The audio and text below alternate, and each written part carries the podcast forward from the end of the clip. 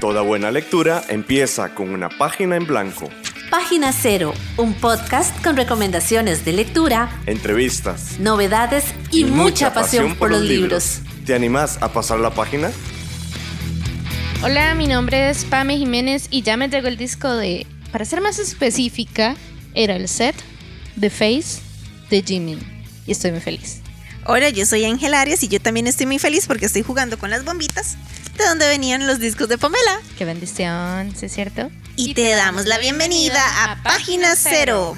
Bueno, otra vez yo voy a tomar las riendas de este programa como pasó con el programa anterior, que evidentemente estamos grabando en el mismo el día. Mismo día, sí, yo, yo terminamos de grabar y yo dije, bueno, con permiso, voy a abrir mi disco y ya hice toda la revisión de cuáles photocards me salieron y todo. Ya le expliqué todo el mercado negro de photocards a Ángela. Terrible, terrible cosa el capitalismo.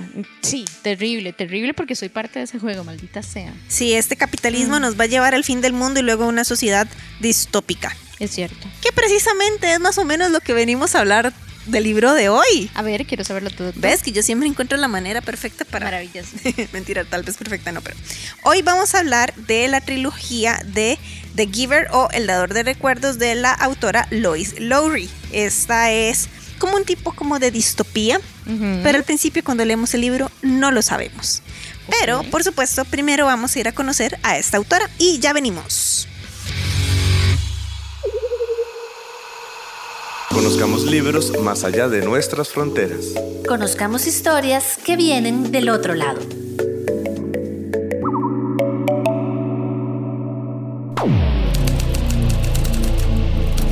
Porque todas estas letras vienen de alguna parte y de alguna mente. Conoce de dónde, conoce de quién.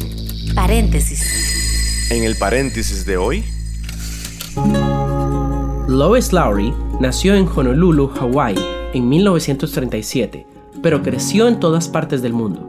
Nueva York, Tokio, Pensilvania.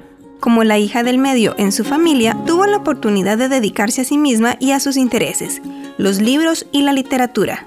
Estudió en la Universidad de Brown, donde se graduó con una licenciatura en literatura inglesa y se dedicó a trabajar como periodista y escritora independiente.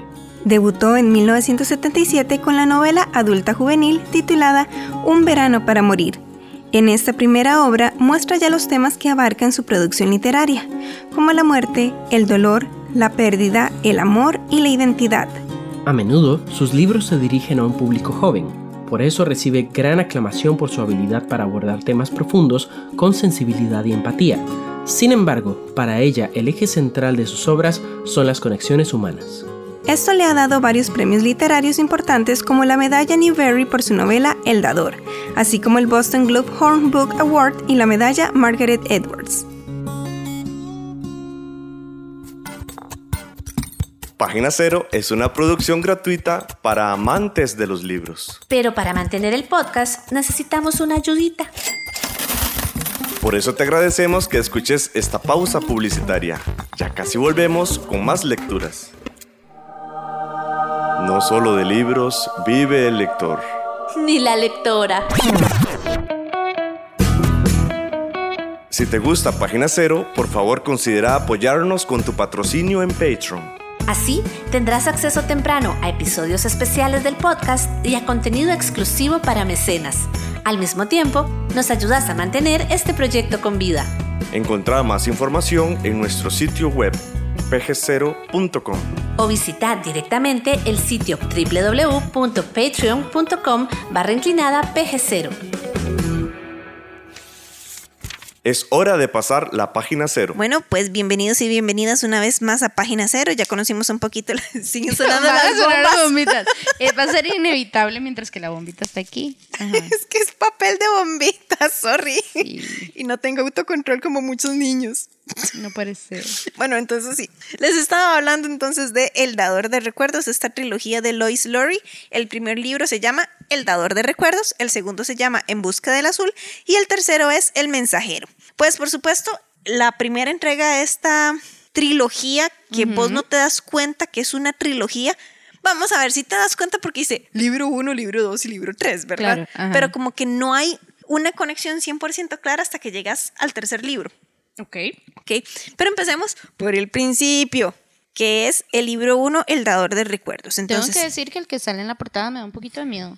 supuestamente es un niño, pero en la portada que Pamela está viendo es una edición bonita de Everest. Qué linda esta. Me gusta más sin el. Sí, que, que, digamos, tiene la versión de tapa que no tiene imagen ni nada, digamos, es como un tipo de marmoleado En azul. el en azul con las letras en dorado de, de Giver, pero también tiene una cubierta de de, así, Papel. de papel laminado que igual como en tonos medio celestosos verdosos tiene a un chico que se le ve como el, el ojo azul eléctrico. Sí, exacto. Ok, bueno, este chico se llama Jonás.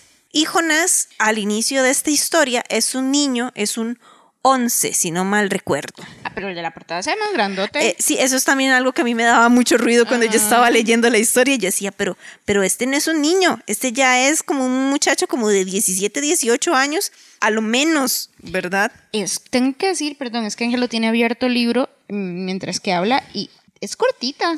Es cortita, digamos, este, es un libro, el primero por lo menos, es que ahorita aquí no tengo a mano el 2 y el 3 porque estoy en la casa de Pamela y no me quise traer los otros dos libros, pero el primero es de 238 páginas, digamos. Y la letra es bastante grande. La letra es bastante grande, es una novela juvenil, distópica juvenil, sí, este, que yo sé que ya existen varias de esas, por ejemplo, los Juegos del Hambre en teoría es también distópica y juvenil, con ciencia ficción y tal, y en algún sentido el dador de recuerdos también tiene elementos de ciencia ficción, pero también de fantasía.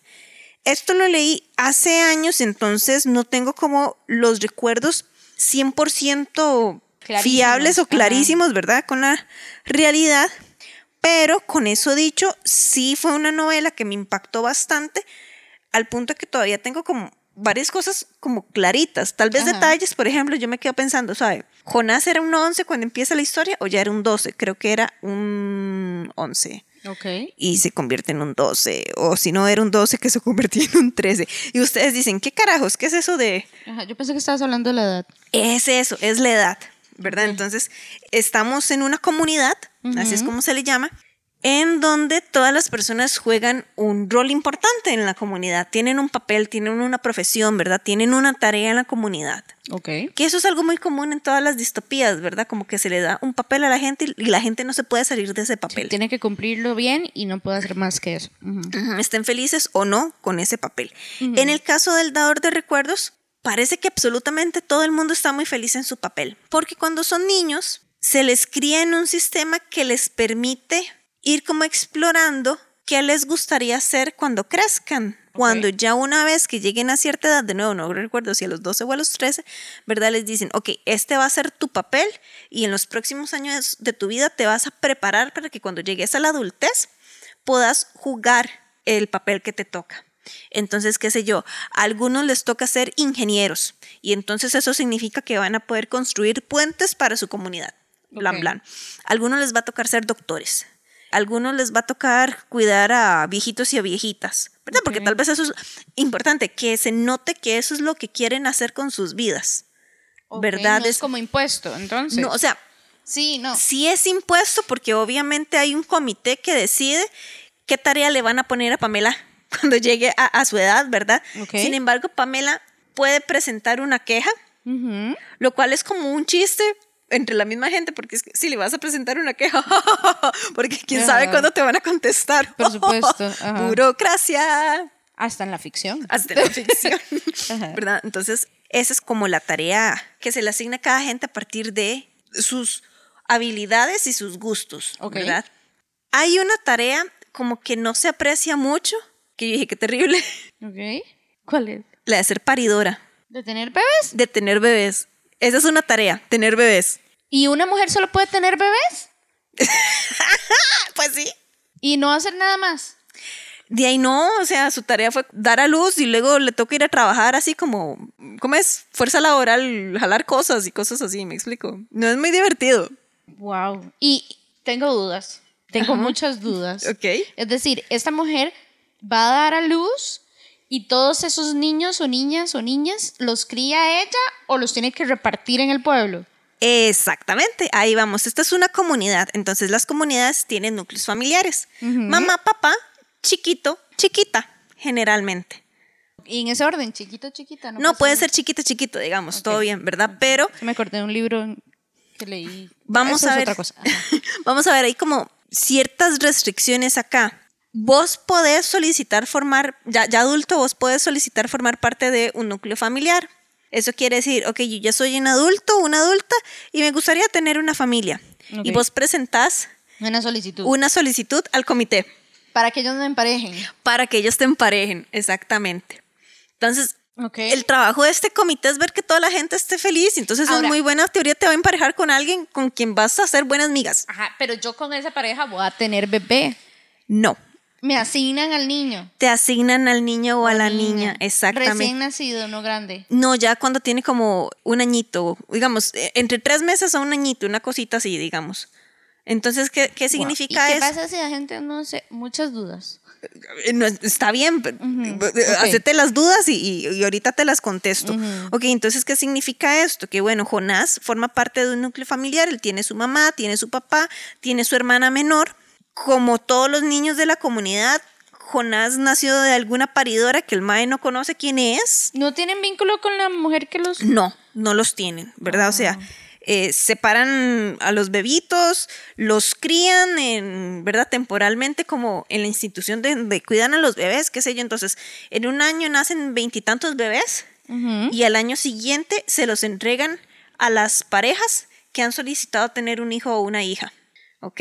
¿Y qué pasa si las solicitudes son menores que la cantidad de nenes? Mira, pues no llegué a esa parte, pero muy probablemente los liberan y ahorita te explico qué es eso de la liberación, o por lo menos te lo dejo así como sugerido, ¿verdad? Y este es para uno sin spoilers. Ok. Ok, entonces, qué sé yo, eh, ya, ya las parejas cuando solicitan les dan en una ceremonia especial, les dan a sus hijos. ¿ok? Esta ceremonia especial se realiza todos los años, que no solamente las parejas reciben a sus hijos que cuando lo han solicitado, sino que también los demás niños y niñas de la comunidad tienen como una celebración de cumpleaños, como que pasaron de uno a dos y de dos a tres Es y como de un tres a cumpleaños colectivo. es un cumpleaños colectivo, exactamente. Entonces, ¿qué ocurre?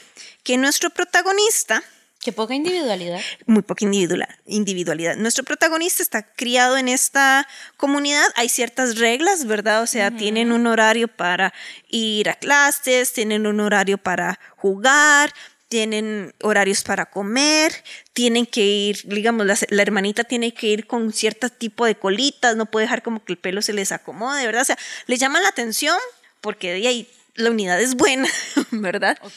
A cierta edad, los niños empiezan a tomar unas pastillitas ahí. ¿Por qué? Porque todas las mañanas Al salir el sol. al salir el sol todas las mañanas, las familias comparten cuáles han sido sus sueños en la noche. Sí, sí, digamos como me soñé con un gato que habla. Bueno, tal vez yo creo que ellos no tienen gatos en este mundo distópico. Pero sí, cualquier cosa. Sí, Ajá, o- un o- helado. Me soñé comiéndome un helado. Me soñé comiéndome un helado. Me soñé que mamá me llamaba a que comiera arroz con huevo, pero me sirvió un hot dog con helado. no sé, una ajá, vara sí, así sí, bien sí. rara. Y a veces, yo no sé si a ustedes les habrá pasado o no, a muchas personas adolescentes les pasaba, ¿verdad? O pubertos. Que dice, vieras qué raro, me soñé como que le estaba dando un beso muy inapropiado a otra persona, o que me estaban tocando, ¿verdad? Eso es verdad, el, el Claro, despertar sexual que por el Y que pasa que toda persona. A la, a la- A la familia, mae. ¿Por qué? Porque entonces papá y mamá te dan una pastillita Para calmar esos deseos. para calmar esos deseos. Porque obviamente en una comunidad donde mamá y papá no son tus padres biológicos, Ajá. ¿verdad? Es una comunidad en la que no se está permitiendo lo que es la reproducción sexual entre las mismas unidades familiares. Y si tenés personas que se dedican a parir chiquitos, ¿verdad? Ajá. Es porque las embarazan por métodos científicos. Esa era una de mis preguntas. ¿Cómo embarazan a estas mujeres? No hay una explicación así como una escena en donde vos veas cómo es que embarazan a estas mujeres. Sin embargo, sí se menciona como que tienen como Hospitales. cierto- un banco genético, por decirlo de alguna Ah, manera. ok, ok, ok. Entonces, volviendo ya a la ceremonia, por fin, ¿verdad? Después de Ajá. tantos rodos, volviendo a la ceremonia, donde nuestro protagonista y a sus compañeros, ¿verdad? De, de la misma edad, les van a dar como a decir cuáles son sus roles para el futuro, en qué se tienen que preparar para el futuro, ¿verdad? Ok, a los 11, 12 ya. Exactamente, Ajá. ya, ya les dicen, bueno, ah, Carpintero. exactamente, entonces, qué sé yo. Doctora. eh, ¿Hay doctoras? Sí, claro, hay doctoras, hay ingenieras, Sí, sí, ¿verdad? como todo, hay como de si todo, fuera- hay de todo, ¿verdad? Entonces, qué sé yo, a una amiguita de, de él la ponen a hacer, a cuidar viejitos y la chavala contenta, digamos, eso era Lo que lo que quería. A otro que puras travesuras, ¿verdad? Lo pusieron encargado de, hacer como juegos para el parque, como un parque de diversiones. Una, Oh, me, explico, o sea, es, es algo chiva, ¿verdad? Espero haberlo recordado bien de nuevo. Eso lo leí hace mucho tiempo, pero eso es como la, la idea que tengo en mi cabeza. Y cuando llegan a Jonás, a él se lo saltan. Y van a- a con el siguiente chico. Y el mae con este miedo, ¿verdad? ¿Qué, qué hice mal? ¿Por qué me están saltando, verdad? ¿Qué carajos? Cuando terminan ya la ceremonia de todos sus amiguitos, ¿verdad?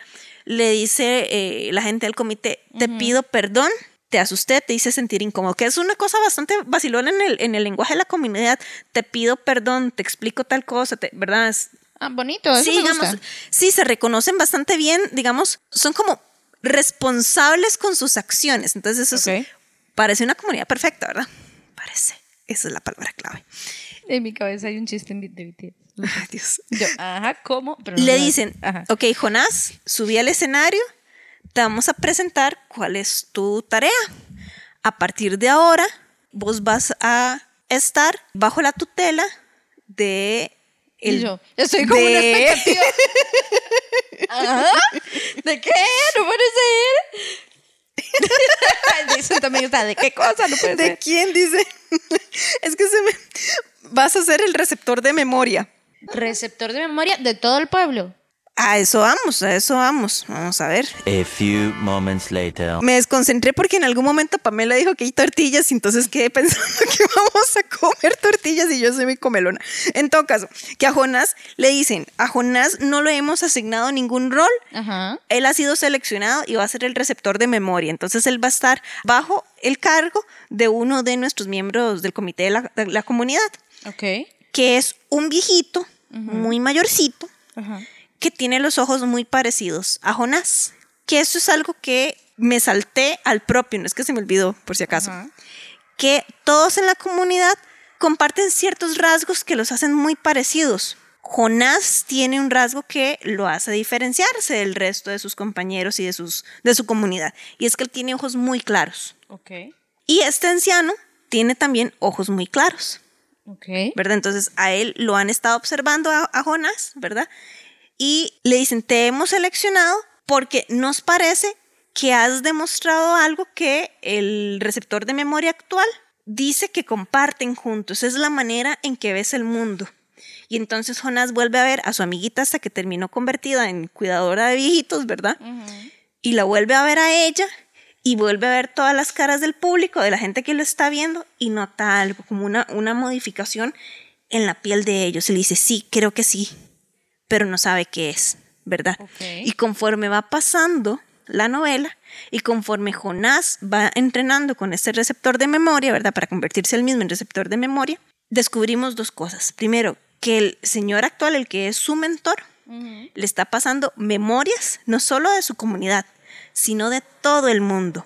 Wow, Entonces lo lleva información. mucha información. Entonces, ¿qué se lleva? Le lleva a recordar guerras, le lleva a recordar, bueno, las guerras, antes de pasar a las guerras va- a haber un montón de cosas muy bonitas, qué sé yo, como los amaneceres, este, tierras lejanas, etcétera, etcétera. Animales que ya no existen, de hecho, digamos, a los niños pequeñitos les dan como peluches, ¿verdad? Pero no les dicen peluches, les dicen como una hora así como instrumento pacificador en las noches. Wow. ¿verdad? Entonces, qué sé yo, la hermanita de él, no me acuerdo si tenía un elefante o un hipopótamo, y entonces le decía, él, ¿sabías que eso, eso existía antes? ¿Verdad? Es una sociedad en la que ya no tienen estos animales que nada más sobreviven como peluches, ¿verdad? O sea, Guau, que la, y la gente no los recuerda.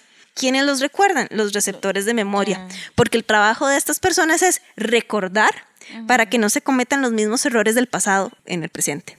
Ok. Y todos los recuerdos que él tiene puede decirlos libremente, no hay una No cláusula. puede. Es que es eso es- eso, ¿verdad? En su comunidad, una de las reglas es no mentir. ¿Ok? Esas son como las reglas con las que crece.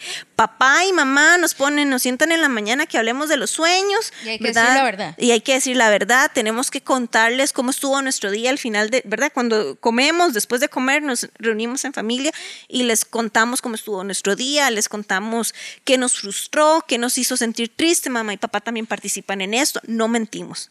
Sin embargo, cuando él recibe las instrucciones de su nuevo cargo, le dice, tiene permitido mentir porque ahora no puede compartir Todos los recuerdos. todos los recuerdos, no puede decir pero nada, ¿verdad? toda Entonces, recuerda cosas muy lindas que el dador le permite, eh, le pasa sus recuerdos, pero también empieza a recordar cosas feas del mundo.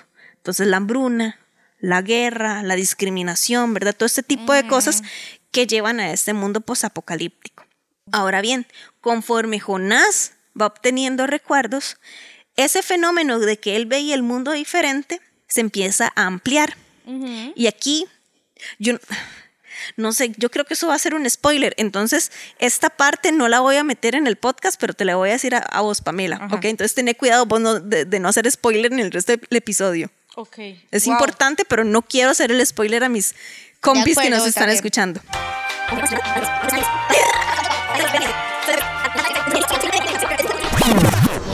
ok. Ok, ya me dijo el. Ajá, ok. Y es que es un spoiler importante, entonces Sí. por eso es que no lo puedo decir, digamos, Ah. libremente acá. Ok, entonces esta persona ya empieza su manera de ver, cambia. Exactamente. Conforme va recordando. Exactamente. Ok. Ahora bien, es importante decir que antes de Jonás, hace muchos años, había otro aprendiz de receptor de, de memoria, de mensajes, iba a decir yo. Ajá. Ahora no me acuerdo su nombre, creo que era Mayra o una vara así. Y ella pidió ser liberada. Y de hecho, una de las reglas que recibe Jonás es que el receptor de memoria no puede ser liberado.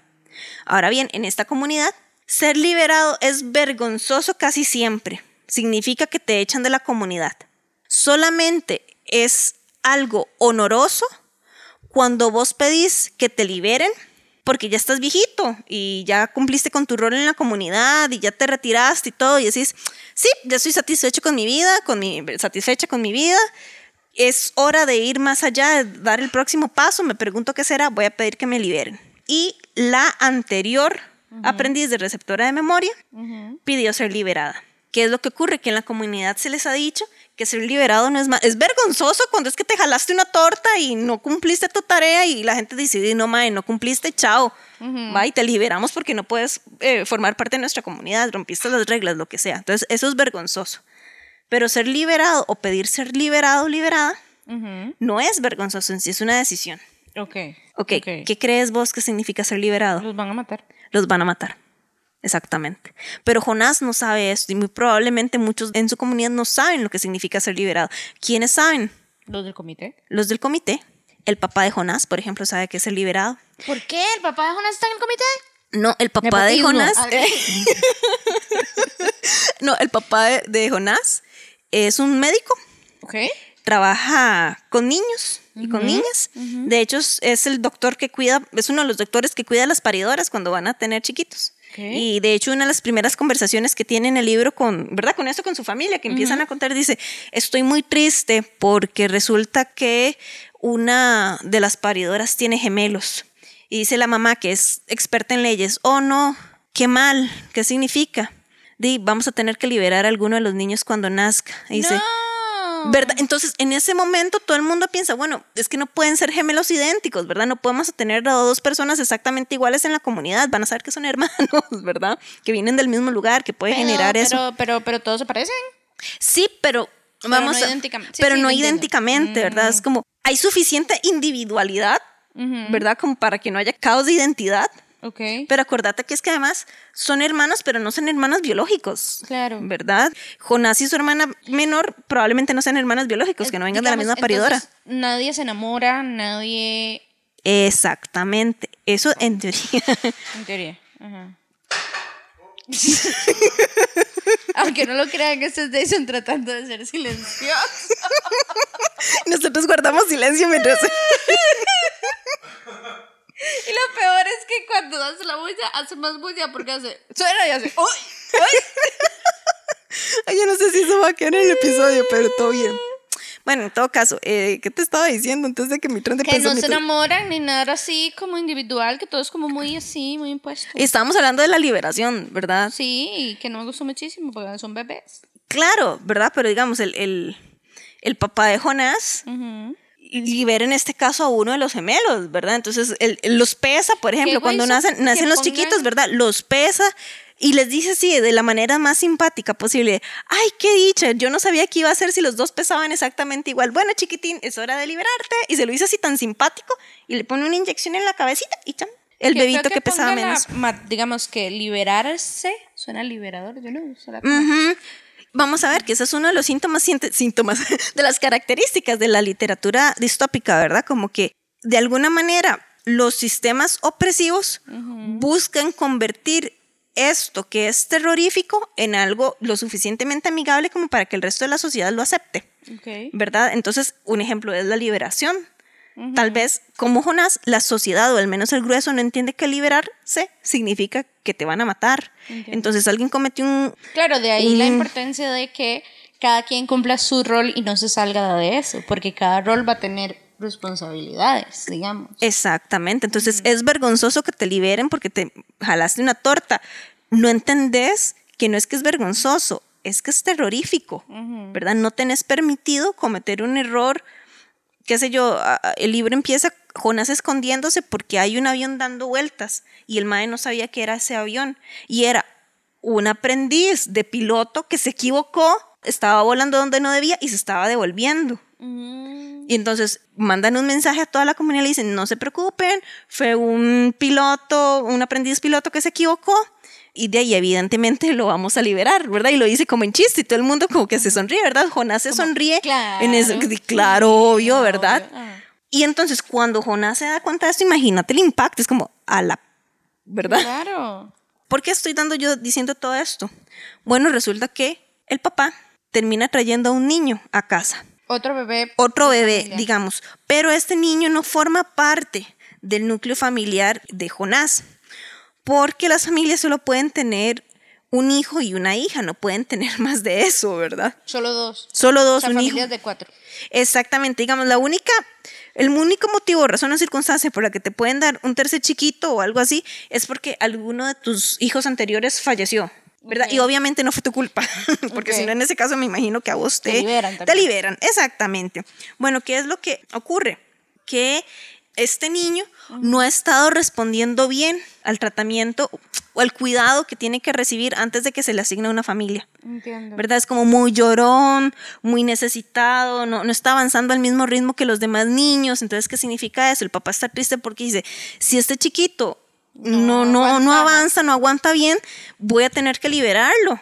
Y quiero darle una oportunidad. Entonces se lo lleva a la casa para que entre toda la familia, ¿verdad? Puedan darle una oportunidad antes de que se lo entreguen a su próxima familia, que va a ser su familia familia, ¿verdad? ¿Y eso sí está permitido? Pues sí, digamos, él consiguió un, un permiso especial para eso, obviamente. Y de hecho la familia, todos, hasta la niña, ¿verdad? La hermana menor, tiene que firmar como un acuerdo que dice, sí, yo sé que este niño no es mi hermanito, ¿verdad? Y que esto es solamente temporal antes de que se le asigne su propia familia y es para ayudarlo y tal, ¿verdad?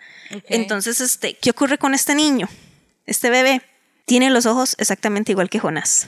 No puede ser. Entonces, ¿qué es lo que ocurre?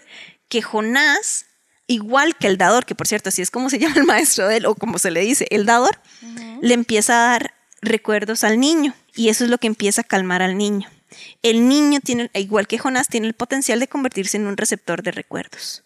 Entonces, hasta aquí les voy a dejar este libro, porque si les termino contando, ¿verdad? Que ya sabemos que está en peligro, ¿verdad? La vida de este niño. Y Jonás y siguen sonando las bombas, no sé si las escuchan. No, no sé si las No, escucharon no al se final. Eh, bueno, entonces ese es el, el libro uno de esta distopía. El libro dos es En Busca del Azul. Esta es otra comunidad y es una comunidad más cruel, ¿verdad? Digamos, la comunidad de eh, Jonás es Y un... yo, ¿cómo más cruel? ¿Cómo así? Es que la comunidad de Jonás al menos... Es nadie, pasivo-agresiva. es que nadie pasa hambre, nadie pasa necesidades, todo el mundo entiendo. tiene una casa, ¿verdad? Todo el mundo tiene educación, todo el mundo tiene medicina, ¿verdad? Entonces, de alguna manera, sabemos nosotros como le- lectores que es una distopía cuando empezamos a entender a la puñeta, es que, ¿qué significa la liberación?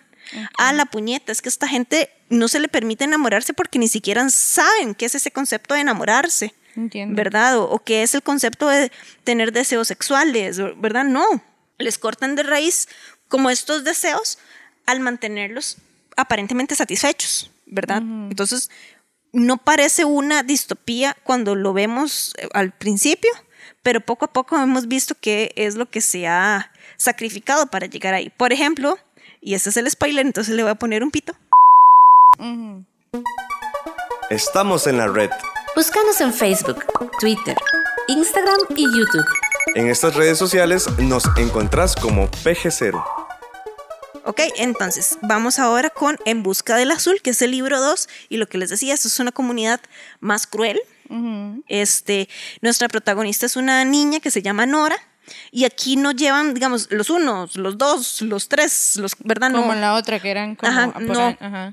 Ahí, digamos, vos subís de nivel, el level up, ¿verdad? En tu vida con el nombre. Entonces, ¿qué quiere decir eso? La gente más joven tiene nombre de una sola sílaba. La gente un poquito mayorcita, pero todavía joven, tiene nombres de dos sílabas. Y luego, conforme van haciendo, llegan a las tres sílabas. Y si son todas, llegaron a las cuatro sílabas porque sobrevivieron a viejitos, ¿verdad? Ok. Nuestra protagonista se llama Nora. O sea, tiene dos sílabas, por si acaso yo. estaban haciendo la matemática como Pame. Yo- Ajá. ¿Y qué es lo que ocurre? Que en esta comunidad, cuando alguien nace con una discapacidad, chan chan, la matan, ¿verdad? No, no es una comunidad tan próspera como la de Jonás, Ok. ¿verdad? Entonces, Tengo una pregunta. ¿Todo Dime. esto es después de los 2000? O sea, hay una. no, vieras que no, ¿asignan no, fecha, no, no, digamos, no o asignan fecha, digamos. Entonces, esto podría ocurrir el año entrante, decía, o dentro de mil años, no lo sabemos. Dentro de dos meses. O podría ocurrir esto en otro planeta, digamos, todo bien. Ah, ok, ok, ok. Nuestra chica esta, Nora, ella resulta que nació, eh, ¿cómo se dice? ¿Cómo se dice? Con una patita mala, con una pierna mala, digamos. Eh, ella tiene una discapacidad, discapacidad. ¿verdad? Motora en, en la pierna, arrastra la pierna. Sin embargo, ella tiene un don especial para bordar, ¿verdad? Y entonces por esto, cuando su madre eh, muere, ¿verdad? De ahí a Nora le tocaría valerse por sí misma Claro. en un mundo que además no está adaptado a, a la discapacidad de ella y que haría lo que fuera más bien por terminar de apartarle y que ojalá la mocosa se muriera y que entonces la gente pudiera meterse en la casa de ella, ¿verdad? Porque no hay suficientes casas y no es que ella tenga una casa así, una mansión, ¿verdad? Tiene una chocita, pero incluso esas chocitas... Es ¿verdad? más de lo que alguien más tiene. Exactamente. ¿Qué es lo que ocurre? Que gracias a que ella borda, ¿verdad? Y tiene un gran talento para bordar, el Consejo de Guardianes, ¿verdad? Que es como, Como comité, comité del otro ¿verdad? lado, ajá. Exactamente. Le dice, ok, usted puede vivir en este lugar que es muchísimo más cómodo que su casa, tiene agua caliente para bañarse y ella era como, "Oh, agua caliente, ¿para qué agua caliente? Para cocinar verduras, porque eso está en el baño. Así de, de privada era la vida de ella que no sabía que era bañarse con agua caliente. Claro. Y ella tiene también que ir buscando, por eso se llama En Busca del Azul, ¿verdad? encontrar algo que le permita hacer un bordado de color azul, que no tienen ese tinte. Ella puede hacer tintes para el bordado. ¿verdad? Pero no tienen el tinte del color azul. Ok. Entonces, eso por un lado, por el otro lado, ¿El color índigo? No, supongo. Es que sí, es, algo de de BTS, obvio. Yo, yo me lo imaginaba. Yo, yo me lo imaginaba. Digamos, por un momento te vi así seriamente dije, ay no, Pamela. Esta chica tiene un amigo, un niño, que se llama Matt. Entonces sí, ese es un, un nombre de una sílaba. Ajá, sí. ¿Ok? yo. Y Matt va a ser el protagonista del tercer libro. Oh, wow. Que en este tercer libro hay un pueblito en donde está Jonás. Ahora él es líder de este pueblito, Jonás. No. Ok, por un momento dije, y entonces es el papá del doctor, no puede ser. Me hice mi propia novela. Ay, No, Dios mío. Ok. Ok, Jonás está en este, en este pueblo Ajá. que resulta que en ese pueblo vive alguien a quien le dicen veedor, pero el maestro está ciego. Perdón, es que- ¿Veedor? sí, sí, veedor como, que Como de ve, ve mucho. Sí, sí, pero el maestro está ciego. Entonces, a mí me encantan muchos de esos nombres que son todos What? sarcásticos, ¿verdad? O, bueno, tal vez sarcásticos no, pero que son contrarios, ¿verdad? Ajá, contradictorios. Entonces, eso, eso me gusta mucho. Y este, y este personaje veedor tiene una extraña percepción. ¿Qué es lo que ocurre? Que este pueblo está rodeado de un bosque. Ok. Y el bosque deja que algunos entren, que algunos salgan y siempre lanza una advertencia a las personas para que sepan que esta es la última vez que les va a permitir cruzar el bosque. Si las personas intentan cruzarlo, ya sea para entrar o salir del pueblo, el bosque los mata. Oh, wow. ¿Ok?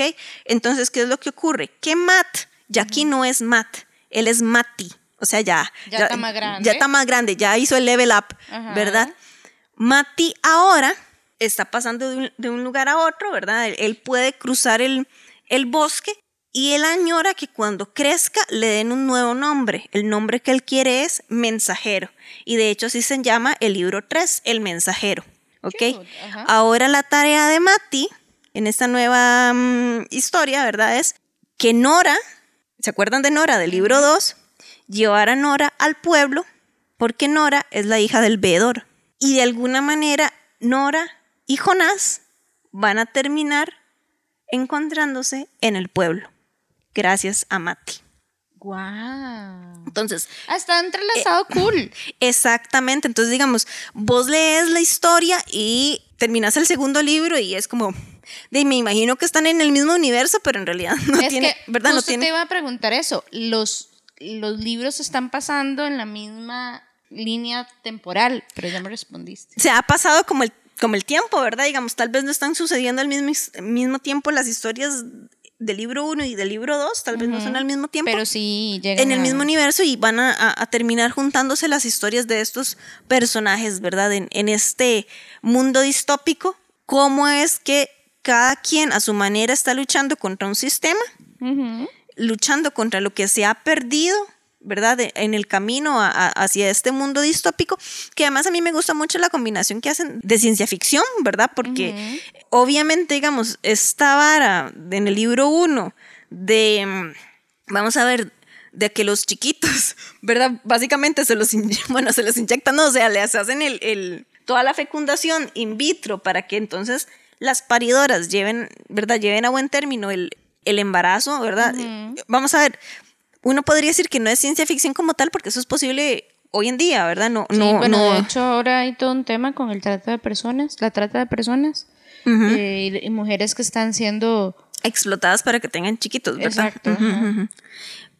Eh, ¿Qué estaba diciendo? Bueno, que eso, digamos, que tal vez unos podrían decir, eso no es ciencia ficción porque eso ya existe, esa- no está haciendo una especulación de qué tecnología podría haber, sin embargo, para mí sí hay una especulación de qué se podría hacer con esta tecnología en el futuro, ¿verdad? Entonces la especulación aquí es, ok, podemos controlar el deseo sexual de las personas, inhibirlos para que no se reproduzcan por métodos naturales y que sea la ciencia quien esté reproduciéndolos, ¿verdad?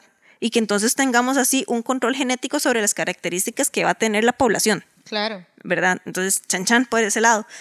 Pero al mismo tiempo tenemos como estos elementos fantasiosos, ¿verdad? De un veedor ciego, pero que tiene ciertos poderes de percepción. De este bosque que ataca a la gente. Claro. O incluso en el ya en el libro 1, que eso de que el dador pueda dar recuerdos y que el receptor pueda recibirlos, ¿verdad? Y recordar la historia del mundo mundial, decían. ¿verdad? Claro, claro. Wow, qué loco. Sí. Entonces, es una trilogía que te pone a pensar, es literatura distópica pero juvenil. Juvenil, pero también como infantil, más bien, ¿verdad? Porque son protagonistas verdaderamente jóvenes, ¿verdad? Sí. Niños, digamos, ¿verdad? Jonas tiene 12 años y cuando la está. extensión de sus libros todos son iguales a este. Sí, yo creo que tal vez en Busca del Azul es un poquito más gordito, pero no es significativamente más gordito. Y de nuevo, por si acaso no lo habíamos dicho, sí. ¿verdad? O sea, 238 páginas, el dador de recuerdos, con una letra que no está enorme, ¿verdad? No es como es. Times New Roman 16, pues no, ¿verdad?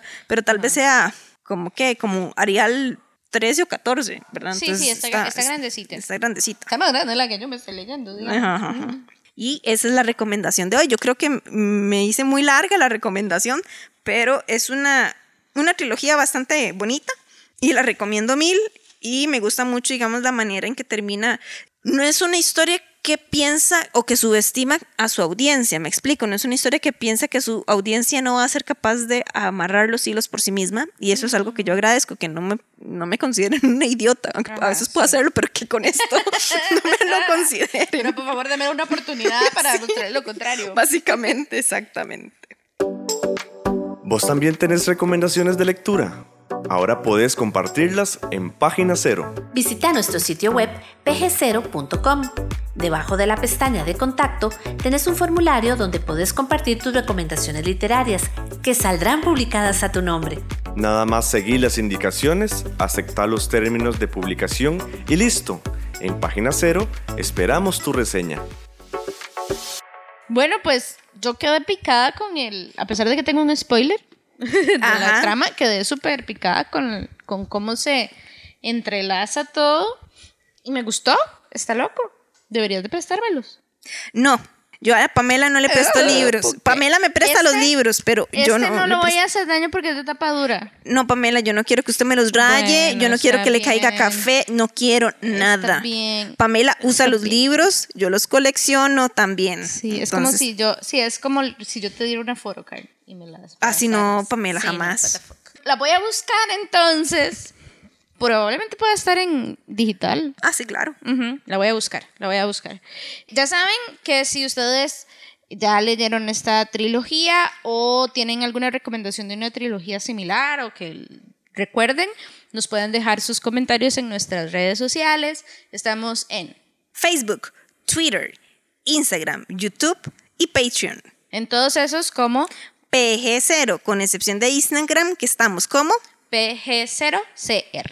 Y recuerden nuestro sitio web pg0.com y nuestro correo electrónico pg0.gmail.com por si acaso tienen quejas. Mentira, este, por si acaso tienen quieren recomendar recomendadas. libro sí. o tal y, y sería magnífico hasta conocer sus opiniones sobre alguna otra lectura o que nos quieran recomendar algo, lo que ustedes quieran. Y saben que, maes, chicas, chicos, chiques, si alguno quisiera participar del podcast, Sería cool, sería muy cool. La verdad es como, que sí. Qué sé Súper yo, chido. como les quiero recomendar un libro a ustedes y hacemos un programita y nosotros no mordemos. Sí. Tal vez nos cueste contestarles, pero lo, lo haremos lo más pronto posible, ¿verdad? Sí, sería súper, súper chido. Así que nos, nos esperamos. Nos despedimos, Pamela. Nos despedimos. eh, les esperamos en el próximo episodio y que tengan una feliz lectura. Bye bye. Chau.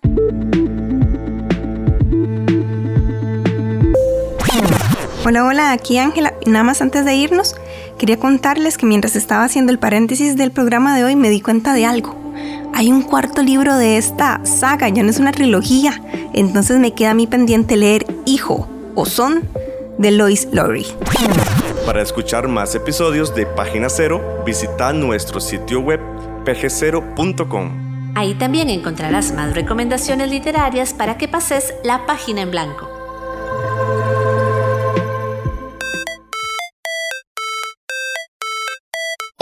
Producción participaron Sadie Salas, Y Manuel Zumbado. en locución Página Cero es una producción de Pamela Jiménez. y Ángela Arias. Página Cero es una producción sociocultural y educativa sin ánimos de lucro. Para más recomendaciones literarias, visita nuestro sitio web pg0.com. Para cualquier consulta o sugerencia, escribinos al correo electrónico pg0.gmail.com. Y si te gusta este podcast, por favor considera apoyarnos con tu mecenazgo en www.patreon.com barra inclinada pg0 y recibí adelantos y contenido exclusivo. Ahora sí, pasa la página en blanco e inicia la lectura. ¡Felices letras!